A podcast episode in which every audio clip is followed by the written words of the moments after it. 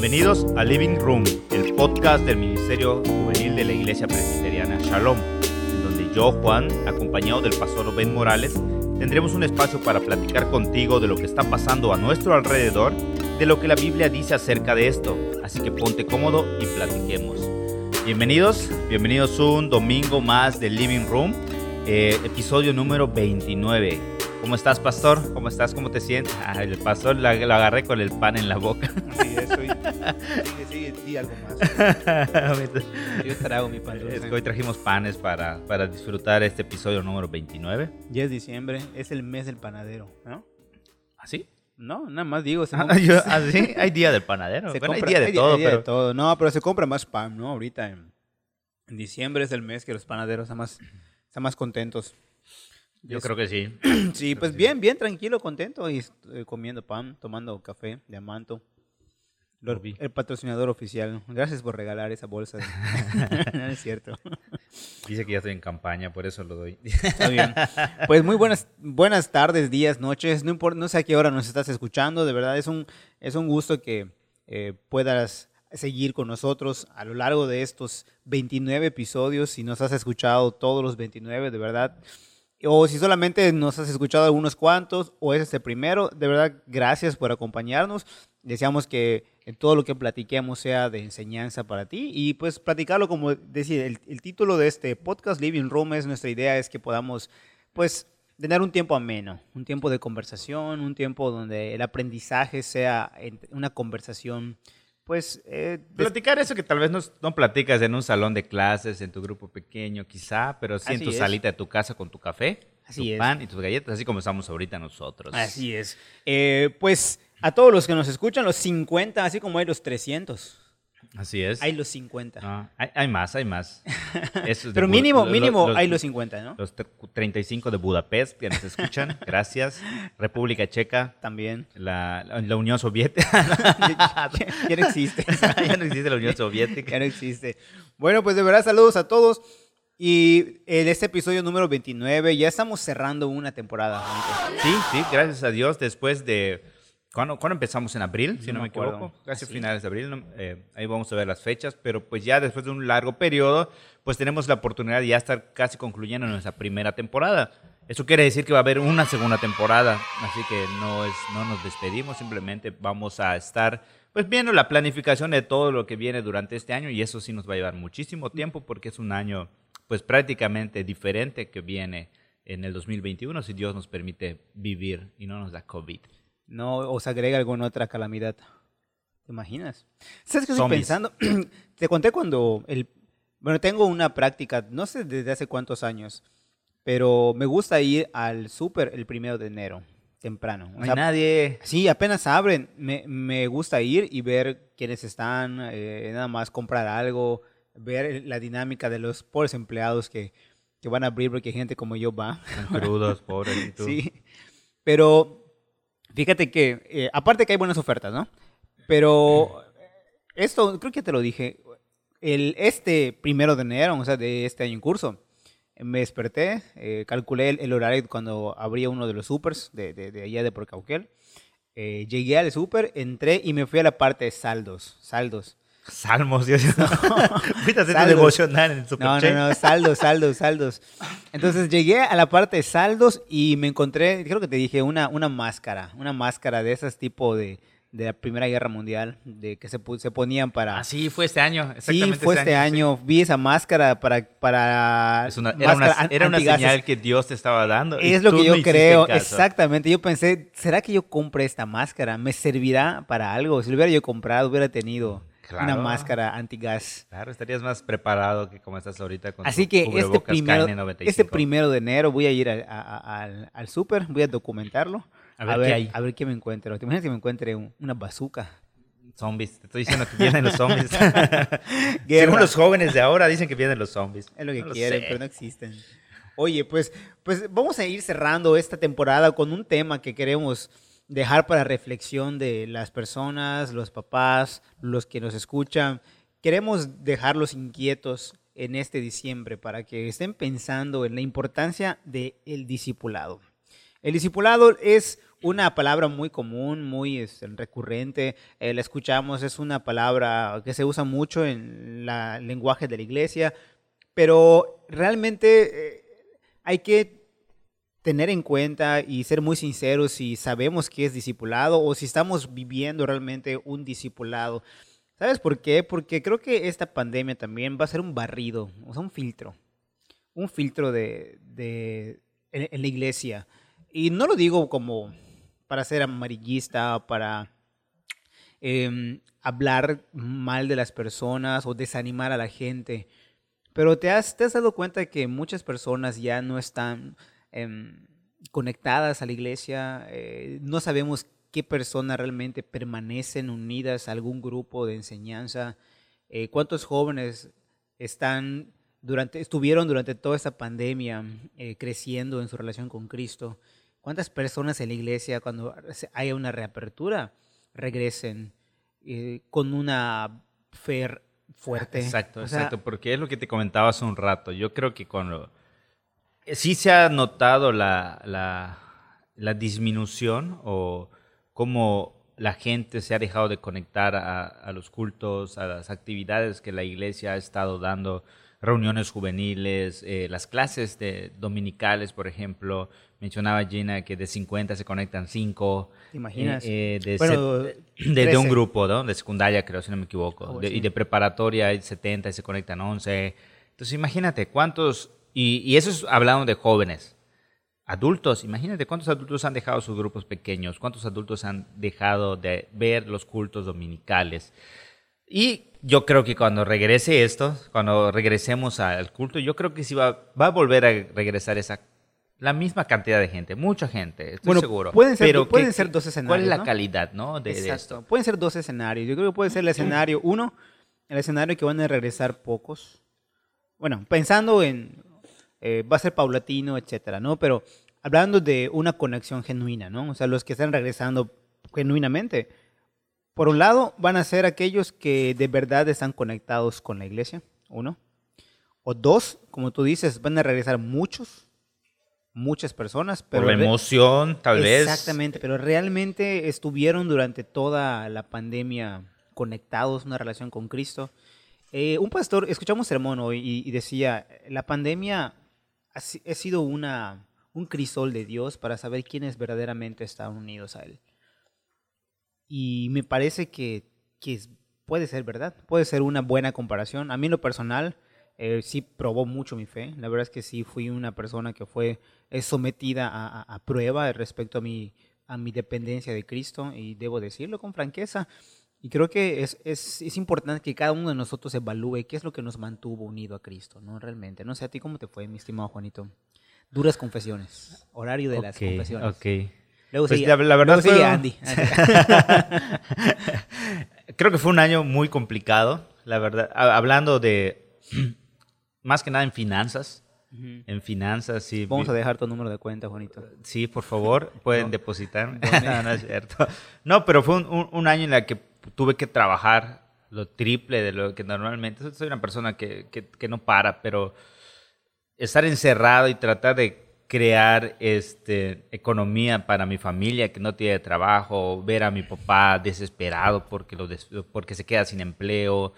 Y, pero creo que algo que alguien que siempre me ha guiado en mi fe y que hasta ese momento lo siguió haciendo fue mi mamá, ¿no? Y la dependencia totalmente en Dios. Alguien que pues pues no estudió ni en el seminario, ya sabes. ¿Cómo dice Carlos Vallarta? Un respeto. Un respeto para mi madre, porque, porque ella nos motivaba a, seguir adelante y, y, y, seguimos así, ¿no? Y, fue algo que nos motivó a continuar con nuestras actividades ministeriales y no parar, ¿no? O sea, llegaba momentos que dices, ching, solo lo vieron 12, ¿no? Solo lo vieron 10, no se ha conectado tal, aunque le llamo, no, no quiere conectarse, a esa hora eh, es hora de, no sé, dormir o ver sus películas. Eh, seguimos motivados con eso, ¿no? Seguimos, seguimos avanzando. Y creo que el objetivo del discipulado es que muchas de las personas que están escuchando esto tengan esa misma motivación. Y si conoces a alguien que no está motivado, tal vez pasarle este capítulo para que escuche esta dependencia que debe tener de Dios y la importancia del, del discipulado en nuestra iglesia. Sin duda, porque creo que esa pandemia nos hizo cuestionarnos em, si, si somos seguidores de Jesucristo y en qué sentido somos seguidores de Cristo. Recuerdo que este libro de Guía para Encender hablaba de una pregunta que eh, ellos realizaron a personas, ¿no? Ellos decían, ¿te consideras verdaderamente cristiano? Ah, mira, eso, llegó el guía, guía, para encender. Guía para encender número Perfecto. uno. Vino a buscar, vino a buscar café, no hay, pastor. bueno, ahí hay un poquito, pastor, hay un poquito. Puedes agarrarlo. Está, está tibio. Está tibiecito, está recién hecho, pastor. Perfecto, bueno, es que para los que inesperada. para los que entró un, un Ishmahana, a los que no pueden verlo, es, el Ishmahana nos anunció que el pastor que el pastor Juan Fernando, nos iba a visitar hoy y, aquí está el pastor Juan Fernando. Pues estamos hablando de discipulado. Yo recuerdo cuando de hecho el pastor Juan Fernando fue el que me recomendó este libro de guía para encender y lo llevé con un grupo de, de muchachos, nos reuníamos en un café, llevamos este este este estudio. Y en ese estudio hay una pregunta muy, muy buena que, que, me gustó mucho, que decía, ¿te consideras verdaderamente cristiano? Y la otra pregunta es, ¿te consideras un discípulo de Cristo? Entonces, no, a los dos. entonces, eh, ese libro decía que si muchas personas respondían positivamente a la primera, decían, sí, soy cristiano. Pero cuando les decían la segunda, eres te consideras un discípulo de Cristo, las personas decían, bueno, no, así tan intenso no. Tampoco te pases, ¿no? Ándale, como que es como que... Cálmate, calma, como, que, como que cristiano es, es, lo, es lo más común, ¿no?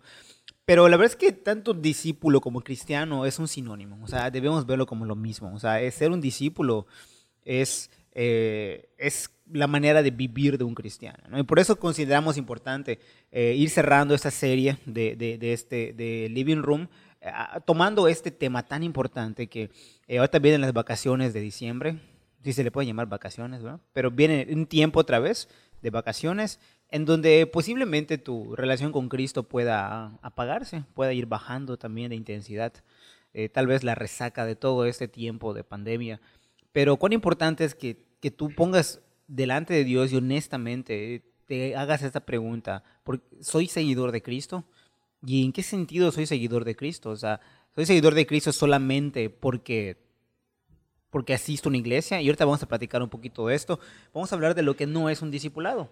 Porque yo creo que mucha gente, o la gente que va a permanecer en la iglesia, son aquellos que son discípulos de Cristo, los que han entendido realmente y tienen una relación creciente con Cristo, como decimos, pero que han entendido su dependencia total de Cristo, pero también han entendido que ellos son responsables también como discípulos de Cristo de seguir a Jesucristo y hacer lo que Cristo hizo. Hay una definición allá, Juanito, entonces vamos a, leer esa definición. Es de guía para encender. Ahí, la que dice uno es llamado. ¿La tienes por allá? No, no lo tengo. Léelo, porfa. Dice uno, eh, bueno, esta definición viene de guía para encender. Dice, discípulo es aquel, dice uno que es llamado por Jesús, quien se ha arrepentido y está confiando en Jesús para su salvación y que está procurando seguir a Jesús con toda su vida, mientras que entrena a otros para hacer lo mismo. Ah, ya lo encontré. Exacto. Bueno, esa frase está muy buena. Dice, un discípulo, esa es una definición de muchas que pueda haber, pero la verdad es que cubre esta bastante. Sí, es bastante, bastante amplia y Sí, sí, sí, y sí, bastante, sí, muy específica también a, a, qué es un discípulo. Dice, es uno que es llamado por Jesús, quien se ha arrepentido y está confiando en Jesús para su salvación y que está procurando seguir a Jesús con toda su vida. Mientras que entrena a otros para hacer lo mismo. Sí, es, esta parte, eh, yo creo que siempre nos quedamos en la primera partecita, ¿no? o sea, que yo soy, ok, conozco a Cristo, soy seguidor de Cristo. Él me salvó. Ya está, hasta ahí nos quedamos. Y nos volvemos, es cuando la iglesia o, o nuestros miembros empezamos a convertirnos en unos consumidores, en un club social donde vengo a sentarme a recibir. Y como en esa pandemia, pues no, no necesito venir a sentarme aquí a, la nave central, al auditorio para consumir. Pues puedo consumir lo que yo quiera cuando yo quiera, en el momento que yo quiera, ya sabes. Entonces, esto lo platicaba con algunos jóvenes eh, del equipo de G413 de, online y, y hablábamos de, de las actividades y la importancia del discipulado, que era más importante ser discípulos y discipuladores a estar sacando y sacando actividades, porque las actividades lo puede hacer cualquiera. Las actividades, cualquiera puede pensar en algo con un poco de recursos, un poquito de imaginación y el equipo correcto, puedes crear actividades increíbles. O cómo sabes, por ejemplo, que nuestros jóvenes están viendo eh, G4 Online porque son discípulos de Cristo. Exacto. Sí, sí. Realmente es que es, un golpe muy duro para, para, para, no solo, bueno, para el trabajo realizado, pero pensemos en esto, ¿no? Hay en línea ahorita una enorme cantidad. Increíble. Todas las iglesias ahora están haciendo esto. Exactamente. Hay una enorme cantidad de material, de recursos. Y es muy sencillo para alguien, o creo que es más fácil para alguien buscar lo que le guste y cambiar de iglesia por lo que le guste o lo que le haga sentir, vamos a decir, pero le, le, haga bien, ¿no? O sea, por, que se mueva por gusto. Pero esto cansa. Entonces, si nosotros nos esforzamos mucho como lo hacemos, ¿verdad? Pues enfocados en la gloria de Dios, por supuesto, en hacer programas para los jóvenes. Pero si nosotros pensamos que esto es el discipulado. El todo. El todo, exactamente. Estamos totalmente equivocados. Estamos perdidos. Y vamos a frustrarnos un montón. O sea, mucho, mucho, porque la verdad es que las actividades, como bien dices, hay tantas y la gente puede migrar. La gente puede migrar de una actividad a otra, que la verdad es que hay que, por eso es importante definir que eso no es un discipulado. Una actividad no es un discipulado. No es un discipulado. Y, cuando acaben las actividades, por ejemplo, ahorita acabaron muchas actividades. La gente que estaba conectada con la actividad es la gente que desapareció. O la gente que va a ir yéndose. Si, si hubo un chavo que se conectó simplemente por G413 online, que fue bueno que lo vea, creció, aprendió algo, pero terminamos de hacer G413 online ¿Y luego qué? ¿Y luego qué pasó? Exacto. Se desconectó y desapareció. Una actividad no lo va a mantener conectado con Dios. O sea, definitivo. O sea, eso, una actividad no es un discipulado, no te mantiene conectado. Eh, también la enseñanza. La enseñanza no te mantiene conectado, no es, no es un discipulado. Eh, ¿Y a qué nos referimos con enseñanza? Eh, por ejemplo, en nuestro contexto de la iglesia, los jóvenes aprenden los domingos, lo que tú decías, ¿no? Los jóvenes los domingos aprenden. Nosotros como iglesia generamos una oportunidad y una, un recurso para los papás y para los jóvenes para que aprendan, para que sigan creciendo en su relación con Dios. Y se ofrecen eh, estas clases en línea eh, por Zoom y hay líderes dispuestos a dar su tiempo, no solamente el domingo, sino estas clases, ellos las preparan toda la semana. Se preparan, oran, están eh, entusiasmados, se conectan y entran cinco, ¿no? que puede ser muy frustrante, pero también para ellos puede ser de ánimo por decir que bueno que cinco jóvenes o trece jóvenes son los que están llegando. Y ah, bueno, aquí no vamos a entrar porque, eh, eh, en por qué no entran, ¿no? Pero, pero sabemos que ahorita tienen muchas tareas, ¿no? Realmente nos han llegado. Este, Al final del episodio vamos a decir los nombres, quédate, por favor. no, pero sí, hay, muchos chavos que por la razón que sea, ¿no? Pues ya sea por tarea o exámenes, se les complique, pero no queremos ahondar en eso. Lo que queremos decir es que eh, eh, la enseñanza, aunque es buena, es un buen recurso, pero la enseñanza no es lo que te mantiene conectado con Dios, no es, el, no es discipulado. Que tú aprendas, que tú estés en un grupo pequeño, eh, escuchando a alguien, no opines, que tú estés en un sermón, inclusive el sermón, no es un discipulado. Que, quede claro que es muy importante. Exacto. O sea, no, no, estamos quitando la importancia de estos puntos. Las actividades son muy buenas, son importantes. La enseñanza, tus clases, tus grupos pequeños, el sermón, es muy, muy importante. Pero no sustituye al discipulado. Exactamente, eso no es sinónimo de discipulado. Lo mismo que, que la religión. Cuando hablamos de religión, estamos diciendo las prácticas, por ejemplo, ya mencionaste algunas, asistir a un culto, desde luego que es importante, pero eso no es un discipulado. Eh, también ser parte de un equipo ministerial es muy bueno y si algún papá escucha esto y su hijo está en algún ministerio y, lo celebra, nosotros desde luego procuraremos que su hijo esté animado, continúe, se esfuerce, pero no es nuestra meta realmente que un joven esté en un discipulado, digo, en un ministerio, en un equipo ministerial. O sea, esto es importante, que esté participando, pero nos da gusto, ¿verdad? O sea, nos encanta siempre que los chavos participan en los ministerios, pero honestamente no es lo que más gusto nos da. O sea, lo que más gusto nos da como líderes, y yo creo que igual a los papás que nos escuchan, lo que más gusto debe darles, no es que sus hijos estén en un ministerio como líderes, sino que tengan... Y, da más gusto cuando es más visible. Claro, claro, sobre todo si, es, si tiene un papel, es como tú dices, visible. Muy visible. Exactamente. Y, y, esto es, de verdad es bueno, pero no queremos jugar a, a, a las simulaciones, ¿no? ¿no? No queremos también nosotros ser deshonestos. Nos gusta, es bueno, pero lo que verdaderamente es importante es que este joven pueda ir entendiendo y llegue a un punto de convencimiento, que el Dios le ayude a entender que lo más importante en su vida es una relación con Cristo. Y esto es a través también de una experiencia de discipulado. Esto es tan importante. Entonces, ojo, como Juanito, no estamos diciendo que esto no es importante. Voy a dejar de escuchar el sermón entonces los domingos.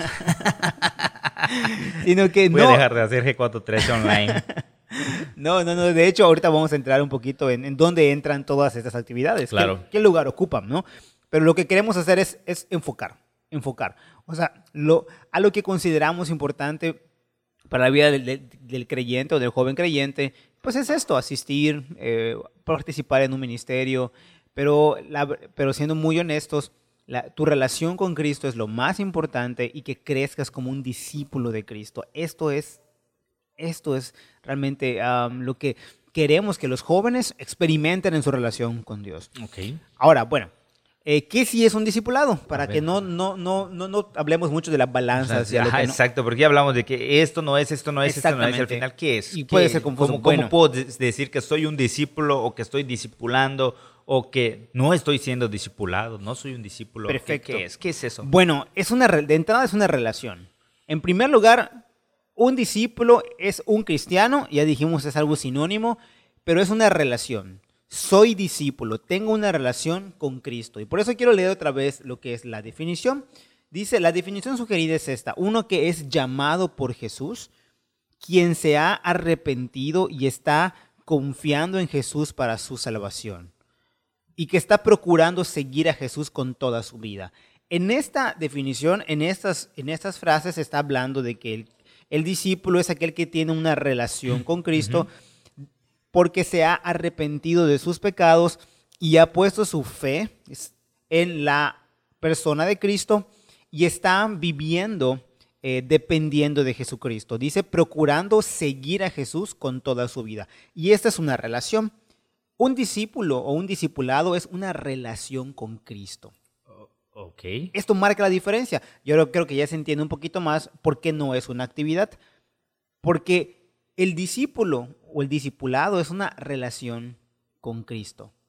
Una actividad es un evento que puede ser la evidencia. Que puede propiciar también a esto. Exactamente. Pero no es el todo. Exactamente. Es como que la consecuencia. La causa sería mi relación con Cristo me debe llevar a mí a realizar actividades o involucrarme en un ministerio.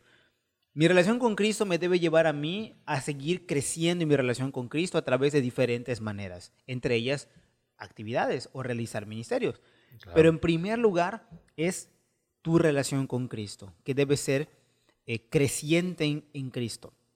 Y también eh, el discípulo o el, el, el, discípulo es aquel que tiene esa relación con Cristo. Ya ahorita dijimos, es una relación con Él. Y es el anhelo que nosotros deseamos para todos los jóvenes y todos los hermanos en la iglesia, que tengan una relación con Cristo. Pero también el discípulo eh, es el, aquel que hace discípulos, aquel que comparte con otros la experiencia que vivió en Cristo, pero también que desea que otras personas tengan esa relación con Cristo. Por eso la definición dice, mientras que entrena a otros para hacer lo mismo. Mientras que entrena a otros para qué? Para que también sean discípulos. ¿Cómo okay, ves? Ok, esto, esto, es bastante, bastante interesante porque hay muchas personas que tienen la facilidad o se les da muy, eh, muy rápido, muy fácil el hacer contacto o conexión con muchas personas. Pero si esta persona, hablamos de, vamos a poner mi nombre, yo, Juan, pues no tengo una relación creciente con Cristo y tengo una relación con muchas personas que pudieran ser mis discípulos. Uh -huh. Creo que en vez de ayudarlos, los voy a, los voy a lastimar mucho.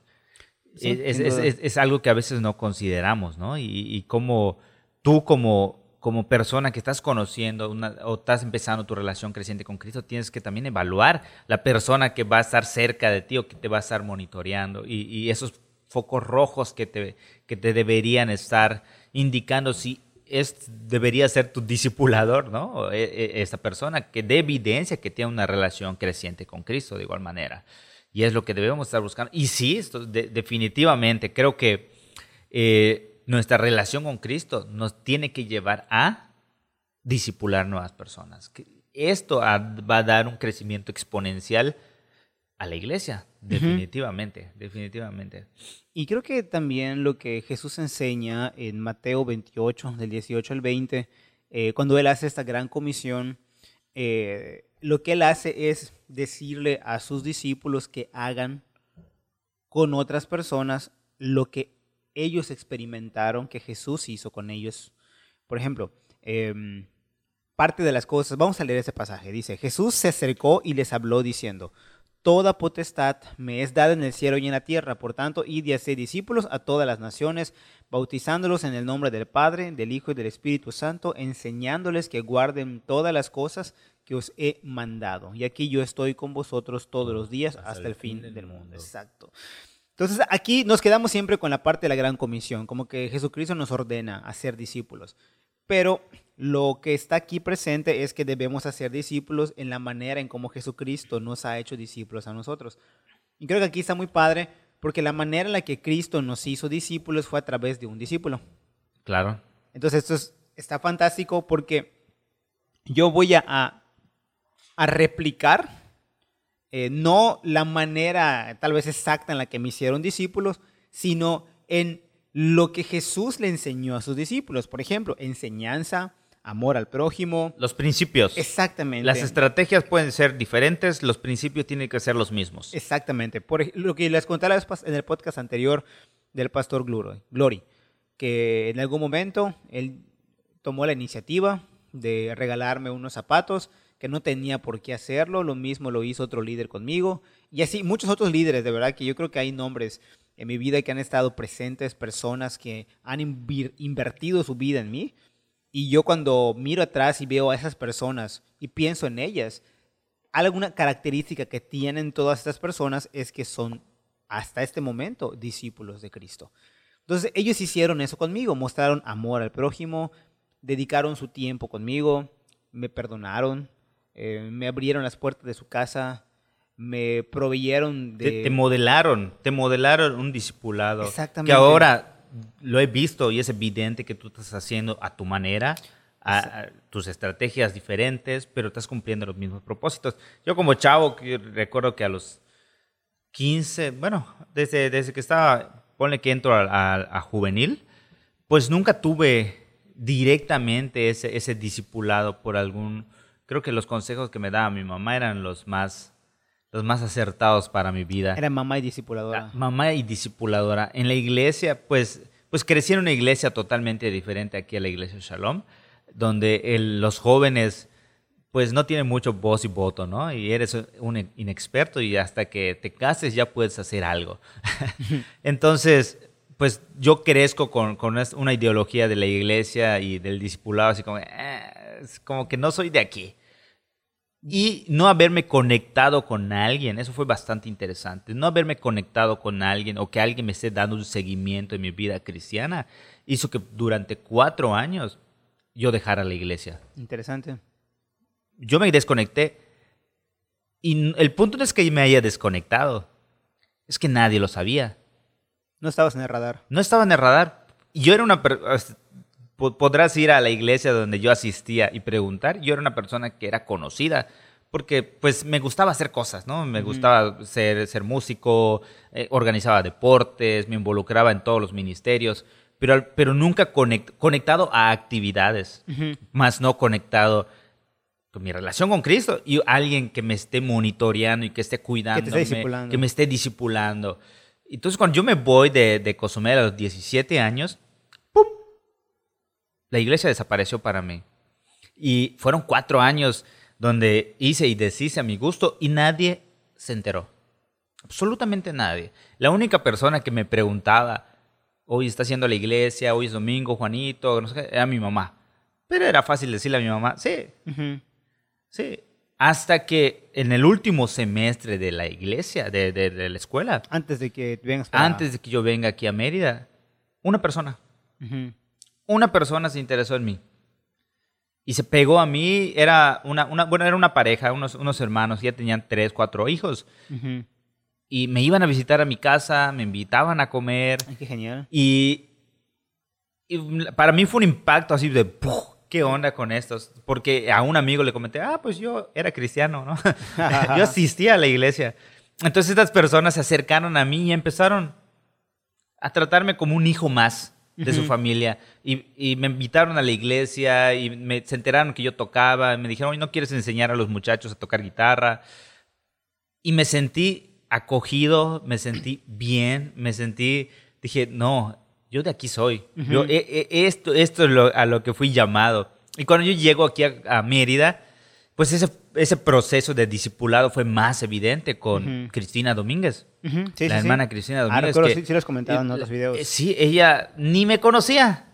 Era un X. Y Cristina, si escuchas esto, sabes que Ah, bueno, te para- quiero madre mía. Para poner un poquito en contexto y continúes, es que hay, hay una- un matrimonio de líderes aquí en la iglesia eh, que igual les mandamos otro saludo. Hay que buscar una- una- un sinónimo de respeto, ¿no? sí. Les mandamos un saludo, eh, pero es, es, eh, de Cristina eh, y este, Ricardo. Ricardo, claro. Ri- Ricardo y Cristina Sosa, es, eh, perdón, Ricardo Sosa. Ricardo Sosa y Cristina, Cristina Domínguez. Domínguez, exactamente. Y tienen dos niñas, María José y, y Abby. Abby, exactamente. Entonces ellos ministran acá, son líderes de Juvenil, juvenil de la pastoral grupos juvenil, pequeños, claro. exactamente. Y nosotros no sabíamos, pero ellos fueron los papás adoptivos de Juanito cuando él estuvo aquí en Mérida. Cuando Ahora estuve sí, aquí en Mérida. Entonces continúa. ellos, ellos continuaron lo que en algún momento una pareja en, que Dios comenzó en en, Cozumel. Valladolid lo hizo. Y vengo aquí y me topo con lo mismo. Una pareja de personas cristianas que tienen una relación creciente con Cristo me empiezan a mostrar eso. Pum, Ujú. pum, pum. Era un- yo era un X, o sea, yo no tenía familia aquí en, en Mérida y ellos me adoptan y por un año exactamente. Y me recuerdo que iba- me iba a la ferrotrapalería a Ujú. comer. Saliendo del hospital me iba a la ferrotrapalería y comía y me unía al ministerio. Y creo que eso fue clave para mostrarme que el discipulado en una iglesia es, podría decir que es una de las cosas más importantes. Medular dirías, yo creo. Sí, porque créeme que si esas personas no se interesan en mí, Ujú, quizá yo no estaría aquí en Mérida. Una, quizá no estaría en la iglesia. que que eso, es, eso es lo que tal vez sería más preocupante. Y, y mi fe que tal vez mi mamá me inculcó en, la- en mi vida, tal vez la hubiera perdido. Porque es muy fácil cuando tienes nadie monitoreándote y tienes un mundo abierto y eres un adolescente, puedes hacer un montón de tonterías. Entonces estas, estas dos familias me mostraron que el discipulado es clave en nuestras vidas. Luego llego aquí a la iglesia Shalom y aquí ha sido algo muy, algo que se ha trabajado mucho. Algo que si, si tú no lo has visto es porque no te has dejado o porque pues tal vez no, no, no te has involucrado totalmente en la iglesia y has sido una persona que ha venido solo a sentarse y consumir algo y luego irse. Porque te recuerdo que desde el primer día que yo llego, Pablo Reyes me adopta. Y hasta ahorita es uno de mis mejores amigos que aunque está vive ahí en Memphis, todos los días platicamos, nos llamamos, porque no solo se volvió un, eh, un discipulador, sino que se volvió un gran amigo. Y es algo que yo intento hacer con los jóvenes de, de las sedes que, que en las cuales me ha tocado ministrar. Y, y tú lo has hecho, pastor, y tú lo has hecho con muchas personas y muchas personas lo han hecho contigo. Y creo que el discipulado es la parte medular para Exacto. el crecimiento de una iglesia, para que la iglesia se mantenga. Y es fantástico, yo creo como esta historia debe haber... eh, deseamos que haya más historias de esta manera en la iglesia. Gente que esté unida a Cristo a través, como dice Juan 15, ¿no? Mantenerse unidos a Él, pero unidos también gracias a la relación que otras personas han dedicado a ti, ¿no? Ah, Creo que hay, hay- hay muchas, hay muchas preguntas duras que hay que hacer para nosotros. O sea, ¿cuántas, ¿cuántos jóvenes ¿no? Eh, realmente van a regresar a la iglesia o están unidos por una relación con Cristo? ¿no? Y creo que aquí son preguntas difíciles también para, para la iglesia en cuanto a ministerio, de si estamos nosotros eh, cómo estamos nosotros enseñando, cómo estamos nosotros animando a personas a invertir en la vida de otros jóvenes. Porque así como Cristina, Pablo, Ricardo y otras personas que yo recuerdo también acá de la iglesia que han estado invirtiendo en vidas de jóvenes, realmente es una oración que haya más gente que esté dispuesta a hacer esto. Porque hay una gran cantidad de jóvenes que yo creo que muchos papás están orando porque sus hijos realmente tengan en su vida a alguien que se interese en ellos, a alguien que no ocupe el lugar del papá, pero que se involucre en genuinamente y se interese verdaderamente en la vida de, sus hijos, porque la verdad es que igual en el Ministerio Juvenil hemos aprendido que hay, una, hay un tiempo en que los hijos eh, prefieren hablar con otras personas sobre temas difíciles y, no, y, no, con sus papás, ¿no? Y no con sus papás y buscan a otras personas, entre ellos sus, pares, así como nosotros lo hicimos, o también a un líder. Entonces, cuando un papá sabe que su hijo está buscando respuestas, no en Google, sino con otras personas, y sabe que esas personas es una persona, un discípulo de Cristo como un líder, eso le da tranquilidad al papá. O sea, yo creo que le puede dar así como un sabor eh, amargo dulce. Amargo porque dirá, bueno, no vino conmigo, no quiere hablar conmigo. Pero dulce también en decir, qué bueno que lo está haciendo contigo. Y qué bueno que hay alguien que está Exactamente, y qué bueno que alguien esté dispuesto a, dar esas respuestas. Y aquí viene la gran diferencia, que no es lo mismo que nosotros solamente platiquemos con ese joven y digamos, bueno, que te voy a escuchar. Ah, qué, qué, bueno, qué chido que me cuentes, qué padre que, me, que yo sea tu confidente. Pero eso no es ser un discípulo y no es discipular.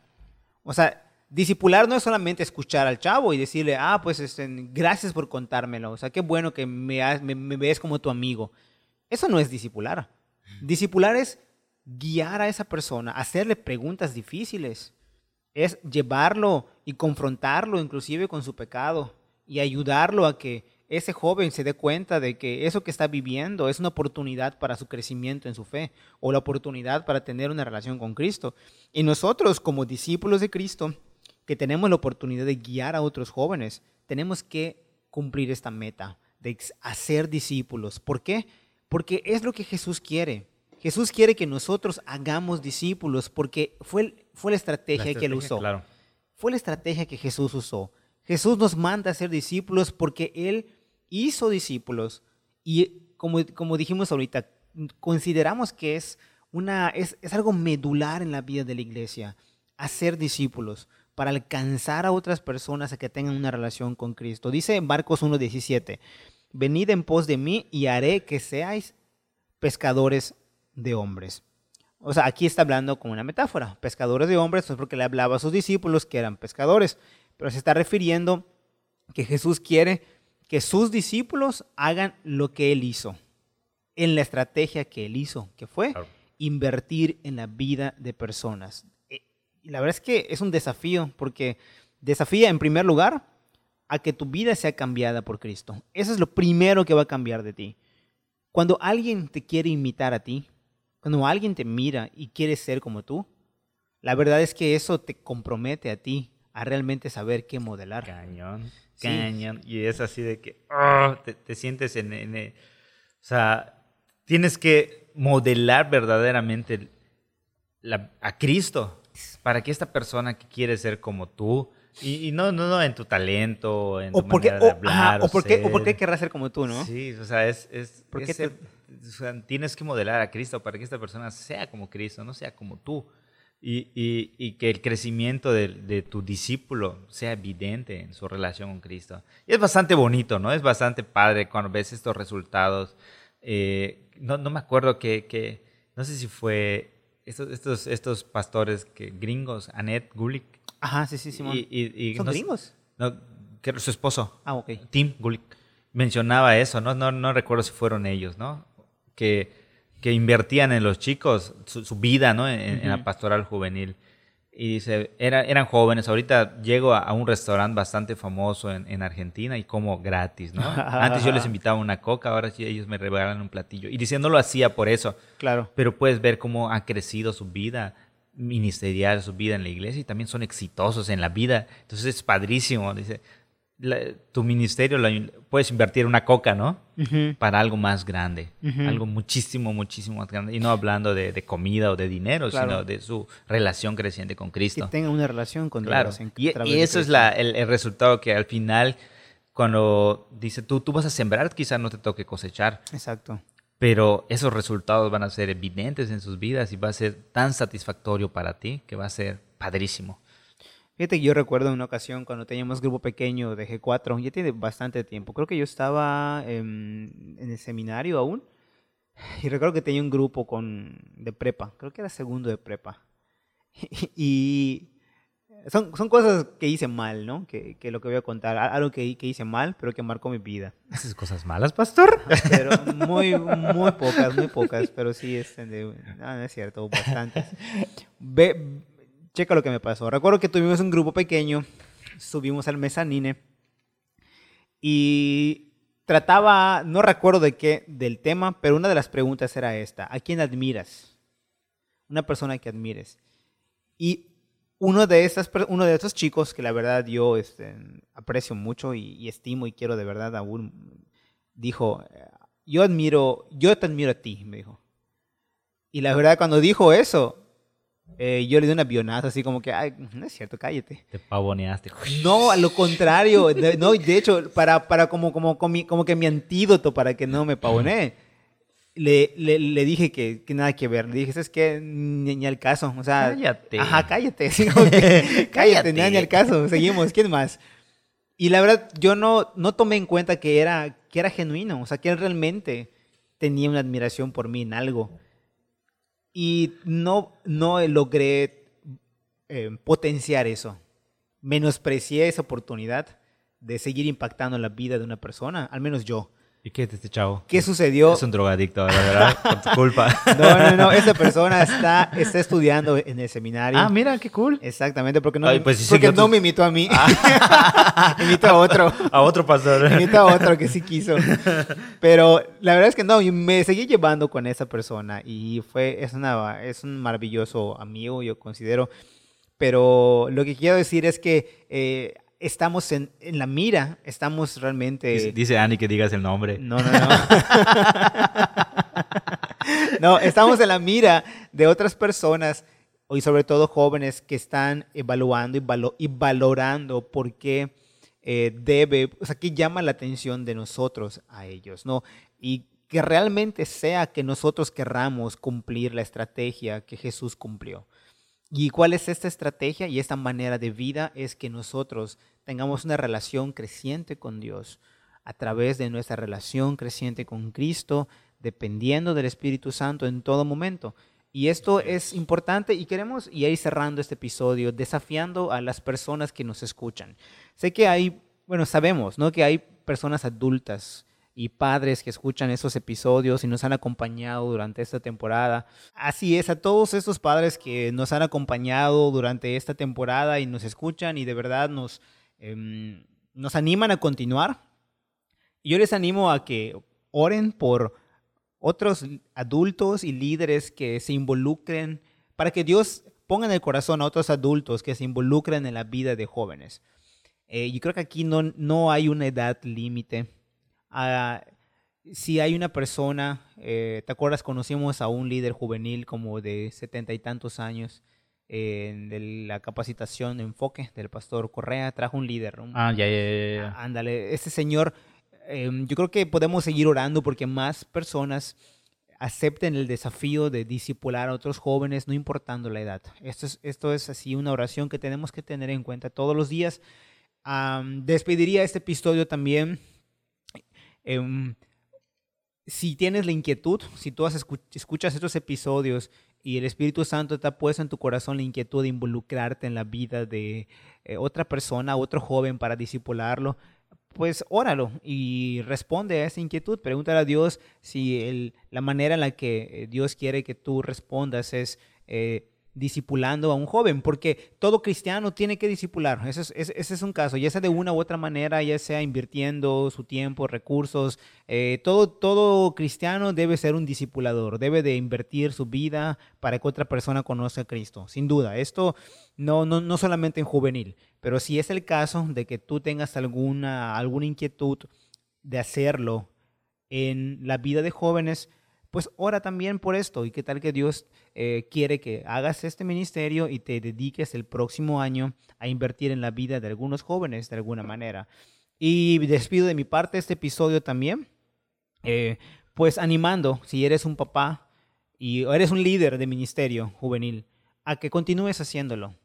Anímate a seguir haciéndolo van a haber muchas cosas que van a, desanimarte, muchas circunstancias que van a desanimarte a ya no continuar discipulando en la vida de jóvenes. No sé, pueden ser eh, tu agenda de trabajo, puede ser inclusive tus recursos, el cansancio también, yo creo.